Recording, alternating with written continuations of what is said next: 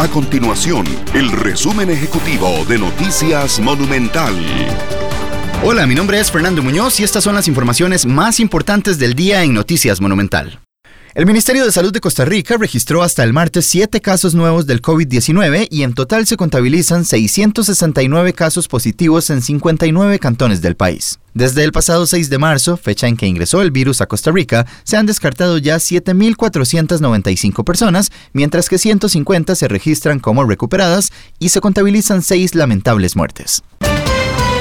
Además, el Ministerio de Educación costarricense hizo oficial que las pruebas FARO quedan descartadas durante el 2020 como resultado de la afectación por la emergencia nacional del COVID-19. La decisión ya se veía venir a raíz de la afectación que ha mantenido el curso lectivo durante este año, luego de que las autoridades decidieran suspender las clases presenciales desde el pasado 3 de abril.